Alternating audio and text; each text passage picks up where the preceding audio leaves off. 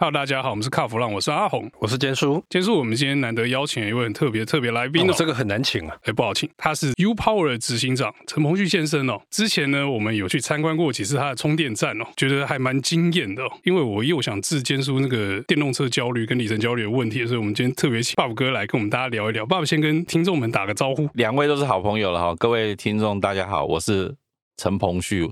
艺名 Bob 哈，之前大家可能对我比较熟悉的是，因为我也是做媒体出身的嘛哈，就是做 U 卡。那现在有另外一个身份是，主要我就在盖充电站。那我们充电站的名称是 U Power，是 U Power 的。执行长，好，那其实呢，在我去看 U Power 充电站之前哦，我对电动车的充电站都一直卡在这个比较老式的这种设计哦，比如说在什么百货公司的地下停车场里面，那个充电枪挂在墙壁上啦，又或者就是我们社区里面自己牵线之类的哦。那不有的就是汽车品牌他们自己盖的，就一个停车场里面弄个几座这个充电的嘛。那我第一次去 U Power 充电站的时候，我就觉得说这个概念跟我们以前知道不太一样哦。对，那感觉上很像，它就是一个加油站。一开始觉得奇怪。但是后来觉得这个用起来还蛮好了，是，所以我在想说，其实一开始的时候，大家对于整个充电站的概念其实还很陌生啊，哈，因为我觉得，因为我曾经有看过一个媒体，他这样形容，他说，目前的第三方充电业者，其实这个业者已经不算少了哈，而且每一家哈都是财团背景哦，只有我们胆子最大哈，就是呢，哎，身家呢其实最单薄，然后却。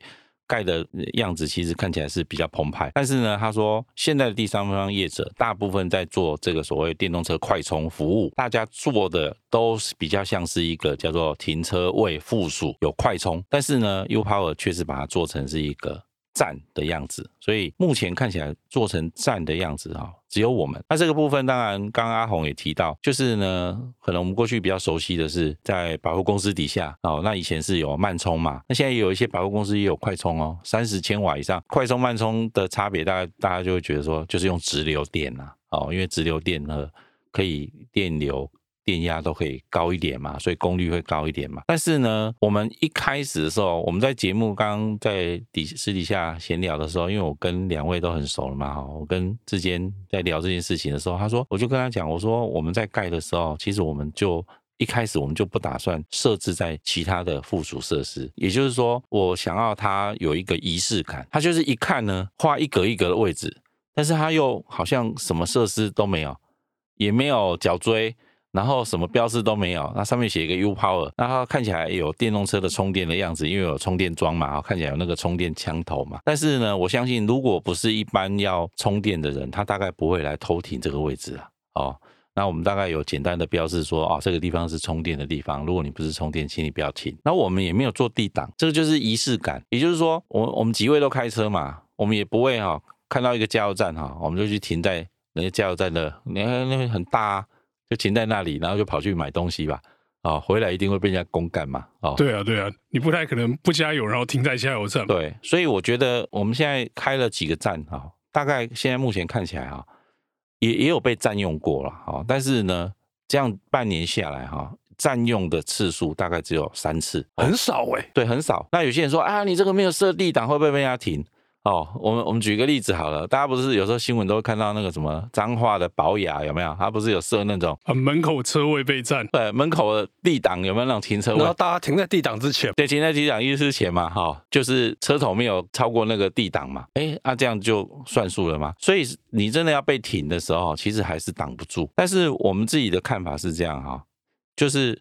充电的这一个事情，其实的确是目前台湾电动车最后一里路。为什么会这样讲呢？其实还有其他部分啦，包括比如说，现在你如果是要买一台电动车，基本上都还算是不算便宜的车了哈。因为电动车目前没有平价车嘛，还没有百万内的，对，没有百万内嘛，但是可能一年后就有啦啊。这个这个我就要问志坚了，因为志坚这一条线它追很紧嘛，好，它就有很多内线嘛，好。对啊，可能某些品牌到时候又不小心跟他讲，我们就知道了。但是基本上现在的电动车都不算便宜嘛，哈，就基本上不算平价。哎，但是在豪华车集聚里面，电动车基本上是已经比油车来的。便宜了哦，我时常开玩笑说，因为我之前有一台保时捷的 Taycan，Taycan 呢是五百七十一匹马力，哦，我买的是 4S，五百七十一匹马力呢，在双 B 有没有对应的产品？有，宾士的 E Class 一六三，哦，那一六三两位都很清楚嘛，哦，那一六三爱多少？五百七十一匹，可能要仔细查，七八百万差不多吧？可能不够哦。对，可能不够哦。对，对应该是八百万以上了。对，然后我那时候买四百七十三万嘛，所以差不多快一半嘛。对啊，所以我就是这样开玩笑说，因为我买不起一六三嘛，所以我就只好因为比较没钱，所以买保时捷。这个你这样讲好像有点怪怪的，对，听起来怪怪的嘛。但是哪一个地方有错呢？没错。我的意思是说，其实，在电车的世界里面，在豪华车集聚里面，其实电动车已经比油车便宜了。BMW 也是一样啊。你想想，你如果买 iPhone，你现在因为它基本上它跟四系列不是长一样吗？四二零买到的钱就跟大家可以买 iPhone 的四零了，也就是说，你可以买三百多匹的。那你就可以买一台是，因为如果 BMW 是三百四十匹的话，它的逻辑里面应该是应该要是四四零的嘛，好，那只是因为它现在没有四四零嘛，它现在变成是 N 四四零，那 N 四四零要多少钱？不修哦，不修，大概都要到三百五去了，因为我们也有一台 iPhone 二五零，五百四十四匹，零到一百三点九秒，哎，跟 Taycan 一样快。赛车当初定价多少？不用选配哦，因为它可能要选很多东西才会使用。现在不用选了，三百零五万，然后零到一百三点九秒。啊，你想想看，哦，因为志坚比我入行早嘛，哈，你大概一九九几年就已经在在车媒在媒体界的嘛。你想想看，以前四秒内，你不是牛不是马。没啊啦，都没有一千，不要讲一千、两千，有时候都很难碰得到。那个以前大概那种什么 M 三、M 五，那个那个怎么可能到四秒内？所以你看啊，现在因为整个电动车，让有一些像我们这种啊，比较没有办法碰一千万的车子啊，我实在是很想吐槽，但又不知道从何吐起。不是，我觉得这个很讽刺，你知道吗？所以大家都说我很会套利嘛，对不对？套得好，我就我就找到一个。捷径去接近性能车的捷径，所以我我的意思是说，电动车的行驶体验，如果我们把性能当做是一个指标，而且电动车真的很好开，它的确在驾驶体验上面，它很多方面都胜过油车。但是我们自己是车美出身，我们知道电动车其实跑起赛道来，它有一些限制，所以那个东西我们也不会一味的吹捧哈，就是说电动车还是太重了，好，但是就日常的行驶来讲，电动车的驾驶体验以前。我们讲说，你买双 B 三百万也不算是便宜的车，但是你要它有多厉害，也好像没办法。但是现在在电动车三百万双 B 里面的，你可以买到很棒的电动车。那这个某个程度来讲，就表示说，电动车的 powertrain 它已经在跟油车竞争上面来讲，它已经有取得一定的优势。那现在我认为就只剩下充电这件事情。就像包括有些人问我说，哎。阿宝，你怎么会想要盖 U-Power？哦，那我就简单这样讲，因为我就开始喜欢开电动车。那电动车呢，当没有快充站的时候，尤其我家里是住在南部，我住在屏东，那我偶尔都会开车回南部。但是呢，我要把电动车开回南部，就是一个很大的挑战。尤其是你开早一点的，比如说续航里程只有两百多的 i 三，甚至更早的，我还开过那种续航里程 NEDC 一百八。那 NEDC 一百八是因为大家会想说，哎，NEDC 一百八。这车商怎么可以这样？你应该讲 WLTP 啊，我讲的是 i 三的第一代，那时候连连 WLTP 都没有啊，WLTP 都还没有。我们今天是三个来比赛谁比较老的哈。那时候就像一两百年前的台湾，那时候呢，鹿港到府城要怎么去？要坐船。所以其实台湾的岛内的运输基本上是靠海运的，因为台湾有几条很大的河啊，大安溪、大甲溪、浊水溪，每一条溪都跨不去啊。那个时候都没有桥，没有桥嘛，所以呢，我觉得没有快充站，就让电动车就像被几条河流给截断一样，在岛内会寸步难行。哎，可是听爸爸这样讲，我感觉上他因为电动车的这个没有办法快充，感觉上你好像是为了一头牛，然后你去盖一座牧场，不是一座，是十一座，十一座。没有，他接下来还要继续盖。对，其实这个哈，因为两位都是资深的车美哈。应该都有听过一句话，当时保时捷为什么会做保时捷？因为他就是一直寻找不到任何一台他梦想的车，所以他决定亲自打造保时捷。其实对我来讲，他的情境其实很接近哈，就是我自己要开电动车，所以我就希望说，哎，那如果这里有一站，那我是不是要充电就变很方便？比如说大家都知道现在电动车台北开到高雄基本上不是太大的问题的，卖塞熊近了哈。因为电动车你如果开时速一百五、一百六哈，什么车哈，就是很容易就会没电嘛哈。但是呢，我理论上我只要台北充满电，我应该可以到高雄。但是我每天我如果要临时要出门的时候怎么办？所以它也会是一个电动车使用上面的一个限制啊。所以我的想象是这样：我今天如果有八十趴电，我就出门了。那我到屏东，我家里因为我给我爸爸八十几岁。他的代步车也是 i 三，我的 i 三就是给他开的。我爸爸都开电动车，但是呢，如果我今天只有三十趴的电呢，那我是不是就一定要把它充满电才出门？所以它就会限制了很多使用上面的便利性。但是呢，如果我今天新竹有快充，那反正我就出门，我到新竹的时候，我甚至现在三十趴有些车子我都可以开到台中了。那到台中的时候，我就到我的像我台中在台湾大道有中港路交流道嘛，哈，因为我们年纪比较大，以前都。知道那条路叫中港路嘛？哈，我们小时候，对吧？我们小时候去成功岭当兵，中港路，中港路现在叫台湾大道嘛。就中港路交流道一下去往东海的方向，第一个路口左转都还没有到下一个红绿灯，我们就盖了一个站，叫台中安和站，在那个地方旁边就有一个便利商店，所以你把充电箱挂上去，然后到便利商店买一个咖啡，也可以上个厕所，你再回来的时候。其实你就已经可以接续下一个里程了，你大概至少可以补两百公里。以快充来讲，那我当时会开始想要做快充这件事情，当然有个契机。二零一九年 Taycan 上市在海外的时候，因为那时候我们大家都还能出国嘛，哈，就去法兰克福车展，哎，我们都看到 Taycan，当时大家都注意到就是 Taycan 很炫呐，哈，就觉得说特斯拉这样打遍天下无敌手，对不对？传统车厂出了电动车好像都招架不住嘛，哎，终于来了一个 Taycan，终于来个能打的。哦，原来是叶问还没有出来，好像可以挡，所以大家我们当时在做车媒来讲，我们都会觉得说，哎，我们就去关注 Taycan。但是 Taycan 在二零一九年法兰克福发表之后，过了一个月，我们就去欧洲试驾。那时候去试驾的时候，因为阿红以前也会很清楚嘛，哈，台湾的媒体其实都很认真啊，去海外试驾，毛起来开，毛起来开嘛，对不对？毛起来开，毛起来拍嘛。所以那一天呢，因为都开很快，所以很快电就没有了。所以那一天他们。保时捷安排了一个行程，就是去有 Ionity 的快充站的地方。然后我们那一天那一次去试是 UCA 的总编辑小亮去的嘛，小亮就把车子开到那个休息站去，哎，枪就挂上去嘛，习惯上是这样嘛，先给他充电，再来看要吃东西还是要上厕所，他就去上厕所，准备要去点个汉堡来吃，想说这个一定都要等一下的嘛，哈。结果他在点汉堡的时候，他就从手机 App 上面看。这台车其实充电已经充了快五十趴了，汉堡都还没吃就已经，然后他就去点汉堡。那你知道在欧洲你点汉堡哈，速度通常不会像台湾服务那么快，所以汉堡还没来的时候，他手机就通知他说，其实你已经充到八十趴，你可以拔枪就可以走了。保时捷他当时讲的一个官方的数据是这样，就是你不管多少电来，我让你八十趴走是二十二点五分钟。我们第一次听到二十二点五分钟的时候。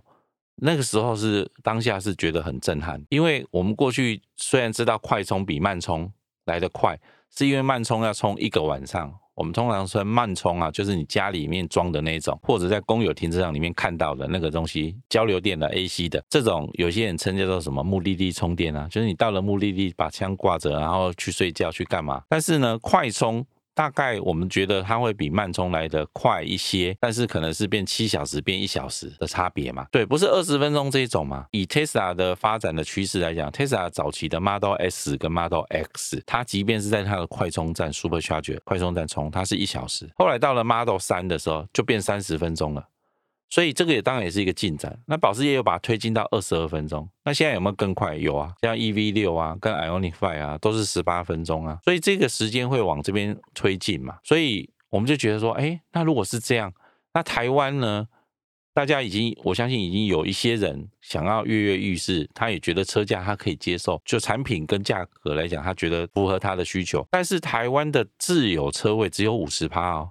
所以台湾如果有一天说要实现全电动化，如果电动车的使用要必须跟家里能不能装慢充、加充绑在一起的话，台湾永远不会有实现的一天。对，我们那时候也算过嘛，就是你都停路边的人比较多啊。对啊，那家里你要挂充电桩又没那么容易啊。对，那像我有车位，但我是机械车位，也装不了，也装不了。其实我们自己算过哈，台湾有能够无痛安装充电的大概只有十趴到十五趴，因为这里面大家后来又把这个问题推到，就是说啊，管委会不懂，对不对？后来又有人说，那你就去选主委，但是其实这个也是假议题。为什么我说是假议题？因为主委不让你装，基本上你会觉得它是一个主观性的因素嘛，好，那你把这个事情，然后你说服他，最后你会发现是一个客观性的因素。为什么说它是客观性因素？因为一般的大楼哈，总是你这一个大楼盖的时候，比如说三百户，然后像比如说如果是监书住的这种豪宅一百平的啊，当时台电要设计这栋大楼，就是说这栋大楼要设计的时候。它总是会有一个叫做电力的一个基础的预估嘛。那一般的家户用电啊，如果台电当初在估哈，就是一般的家户用电三十平到五十平的房子，它一般家户用电大概只会设计成三千瓦。所以如果你是一个三百户的社区，它大概就只会给你大概差不多九百千瓦。那九百千瓦的这个社区，它就是给你家户要使用嘛。那你现在家户使用，它当然会有留一些余裕，所以你在大楼的地下室可能就会有一个叫配电所哦，它就是一个。封闭的空间里面放了一些配电的设施。好，当时一台电动车来，如果要装加充，就是七千瓦，它比你家里所有的电冰箱、微波炉加电视、冷气机加起来用的电都还要来得大。所以你到时候你一个社区里面，比如说三百户里面有两百个车位，前面二十个车主说我要装充电桩，其实是没有问题的。因为当时的这个电力还是有留一些余裕嘛，有一些 buffer 嘛，但是 buffer 很快就只要被二十个充电的充电桩装上去就会用完了，那它就会面临到你这个大楼就要升级你整个大楼从台电来的这个。电力的容量，那这就是一个大工程了。运气好的话，两百万搞定；运气不好的话，要一千万才能搞定。那其实就跟装一支快充的费用差不多啊。所以它会面临到很多问题。当然，现在新的建筑的法规里面，在一开始的时候，它就要求这个建筑物必须要先开始先想好这件事情。那或者是我们虽然，比如说我们装一百只桩。我们可能也不会同时都在使用。那即便是同时使用的时候，我还是要有一个分配机制哦，不会让整个电力的那个负载哈超过它的整个的设计容量。那这个东西是都是新的设计，但是台湾不要讲充电桩要解决，四十年、五十年的公寓其实更迫切要解决的情况下，大家都觉得。都解决不了了，所以我们认为，其实用快充站来解决电动车的使用，或许是一个方案。阿红当初来我们台南的 U-Power 看的时候，那时候我们才几个站而已嘛，哦，我们那时候是只有四个站，台北，然后恒春跟台东。然后我们在整个西部的廊道，我们就盖了台南站嘛。那台南站是一个大型的场域，最多可以放十个位置。然后我们那个升级其实可以做到一千五百千瓦都没有问题。后来我们就陆陆续盖了好几个站，我们现在已经有十一个站。我们西部基本上就是七都都有了，七都就是台北、新北、桃园，然后加新竹啊。一般我们讲六都嘛，那再加上新竹，那台中我们有两个站。哦，一个是这属于这种高速公路机能，所以我们在高速公路的交流道附近。我们在市区有一个五权站，所以我们等于七都有八个站，那再加上东部的延伸型的有花莲、有台东，跟台湾最南端的恒春，所以我们现在有十一个站。所以这个十一个站呢，对我们现在自己用，我们要环岛大概都不会是问题。对电动车充电来讲，当然是一个好消息。但是要接着要解决的事情就是，如果我今天住新庄。然后我也不是做了房子哦，我只是比如说我住在副都心，它可能是差不多十年前完成的房子。它当时在那个完成的过程当中，它并没有设计电动车的使用的电力需求，真的还是装不了的时候，或者是它需要历经一个比较庞大的工程才能够处理这件事情。那如果假设我在新庄的副都心，我设了一个站，是一个快充站。初期三百六十千瓦，当大家用的越来越多的时候，把升级到七百二，再更多的时候把升级到一零八零，诶，大家就来的时候都可以半小时离开，然后大概就是一个礼拜来充一次，然后对有一些老年人来讲，哈，去充电呢就会有点像放风一样，哈，哦，有一点自己的时间嘛。我们也跟车主访谈过，他们都觉得说，大家说，哎，充电等三十分钟会不会很难熬？不会，大家的神情，然后脸上的线条都很柔和，哎，是开心的就对了，就都很非常快乐，就对。对，我说这是男人的小确幸了哈，也没有去说去充电，然后跟老婆说要去充电，然后去做什么为非作歹，也不是，他就是一个自己的时间。好，那你想想看，如果我在新庄也设了一个站，附近的新庄，然后包括有些旧社区啊、五谷啊、泰山啊，哦，都在差不多五公里之内可以到达的。哎，有些人他可能就开始可以使用电动车的。所以我们去想象的场景大概是这样。所以我们大概我们目前已经有一个计划了。我们现在因为我们现在十一个站嘛，哈，那那个过年前我们会开十三个站，就还有两个站哦，其中有一个站我觉得很不错，是普里。因为埔里我盖了之后，我们才可以去亲近农场啊，哦，不用担心上不了山了，啊。因为电动车现在满街跑嘛，哈，到山上去，到山上 去就少了。哎，但是我们有埔里，尤其是你说过年前嘛，对不对？对，过年前呢，啊，刚好就是过年那段时间，大家可以到亲近农场。其实现在的车也可以去亲近农场，但是哈，你如果埔里没有站哈，你想想看。你是不是在台中，你就想办法先下来先充电？对，而且你可能要充很满哦。你可能比如说我平常八十趴要一百哦，对，要一百哦。因为以前我充八十趴很快嘛，我就可以走了。但是你为了要充一百，为了要上山，其实你会浪费很多时间。所以你会变成说，你会有一个普里站，会让你整个的行程会变得很弹性。那我们到二零二三年的。这个时间点，一年后，其实我们这一年也有的忙了哈。我们目前的目标是三十三站哦，三十三。那爸爸，我想请教你哦，就是你在你们在盖这个站的过程当中啊，你觉得困难点最困难的是在哪里？我觉得最困难哈有几个，第一个取土地的取得不容易啊哈，因为我们一个站都盖很大了哈。比如说，如果我们不小心找到一块地啊，发现是阿红的，那我们就要跟地主商量啊。哦，那我们一定要跟他租十年啊，对不对？因为如果他我只是跟他租两年，对不对？他两年后不租我了，那我的一些设备投资、电力的申请，其实就会浪费掉嘛。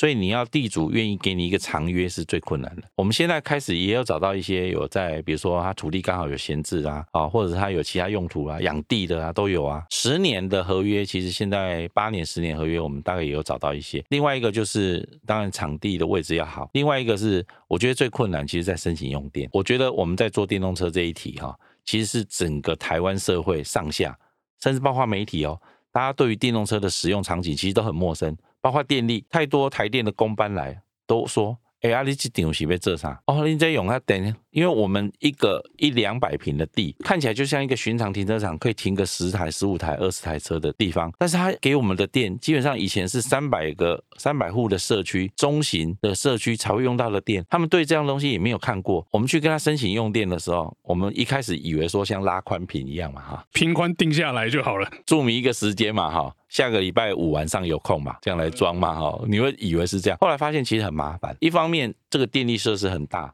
它要做的工程其实配套也很多，光是我们要付给台电的钱就上百万，然后他拉电来的时候，他也没有那么。马上就来帮你拉，为什么？因为我刚刚提到，它可能是一个三百户的社区。过去如果你要盖三百户的社区，那营造刚是建造要一年，盖要两年，所以他只要在这三年之间把电给你，也不会影响到人民的权益嘛。但是我现在租了一块地，那我希望他下个月来帮你拉一条线。我们原来以为是这样啊，后来这个店的时间哦，普遍的起跳大概差不多六个月了，半年呢，所以等于是你的营运的时间半年之内都没有办法。其实我们现在这些站哈。从签约到目前开站，平均大概都是十个月，所以我们其实这些站在我们今年年初的时候都已经签约下来。我们现在还有几个站，我们现在总共签约的站地已经确定有十七个。我们在中和有一个站哦，我们在中立也有一个站哦，我们在嘉义也有一个站，然后我们在礁溪也有一个站。这些地基本上都已经签了一段时间，然后现在就是等一些工程。那当然这一年来哈，比预料中的又更辛苦，就是因为这一年的营造都缺工缺料嘛，就比较辛苦。但是呢，慢慢盖着，慢慢盖着，哎，现在我们有个完整的路网，埔里好了之后，我觉得台湾的路网就完成了。我接下来我们的任务就是要盖都会区人口稠密区，去解决住在那个地方他没有办法装充电桩，或者他充电桩要慢慢装，它可能要一段时间才能够安装到充电桩。我个人是这样认为哈。如果你家里可以装充电桩，我还是鼓励你装充电桩。但是你没有的时候，当然你如果装了充电桩之后，我的生意就少了嘛。但是我的我更大的目标是我希望推动台湾的电动车。为什么？我从一个角度来讲啊，我认为电动车有几个议题不免会碰到，就是说电动车到底环不环保？电动车会不会对台湾的电力产生压力？这个我认为时间站在比较正确的那一边，就是说，因为台湾的电力的组成。以现在来讲，台湾的电力说起来不绿，碳排放来讲，就是一度电大概五百多公克嘛。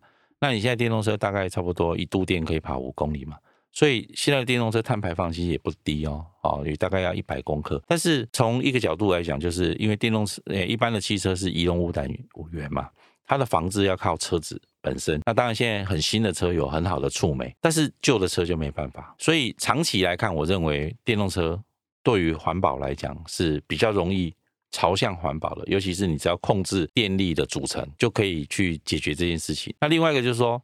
电动车会不会缺电？我们大概简单一个算法哈，现在台湾电动车目前啊，到今年为止大概就会到三万五千台。那如果现在的电动车变成现在的三十倍，就是一百万台，那很多了嘛。就是因为一年台湾电动一台汽车要卖四十万到四十五万，如果现在就开始四分之一都电动车，那很多了，不得了的事情。连续卖十年，那就那就是一百万台嘛。如果一百万台一台电动车，我们现在已经得到一个平均值，一台电动车大概一年需要三千度电。所以一百万台电动车需要三十亿度电，这个电看起来不不算小，但是它台湾的发电量多少？一般我们有算几个方法，大概差不多就是两千五百亿度左右到三千亿度。所以它如果按照台湾的发电量来算，它大概占一趴。那能源短缺是全世界普遍大家要面临的议题，就缺电是一个普遍的议题，但是缺电不是电动车造成的。我刚刚讲的情况就是说，当电动车是现在的台湾的电动车车口的三十倍的时候，它用掉的电会是台湾的一趴，所以把台湾现在缺电这件事情，把它算到电动车的头上，其实是不公平的，就是或者是说，或者说好，你们这些开电动车的家伙都不要给我开了，哎，就还是缺电，所以缺电是一个大家要共同面对的意义，但是它的解决方案看起来跟电动车是某个程度是。脱钩。那当然，电动车你可以用 scheduling 的充电去做一些电力的调节。我认为它对整个电动车来讲还算是，哎，整个电力的供应来讲，它还是有一些相关的配套。所以这个路还很长。好哦，那我们今天很高兴邀请 Bob 来跟我们聊电动车的故事哦。谢谢大家的收听，谢谢，谢谢。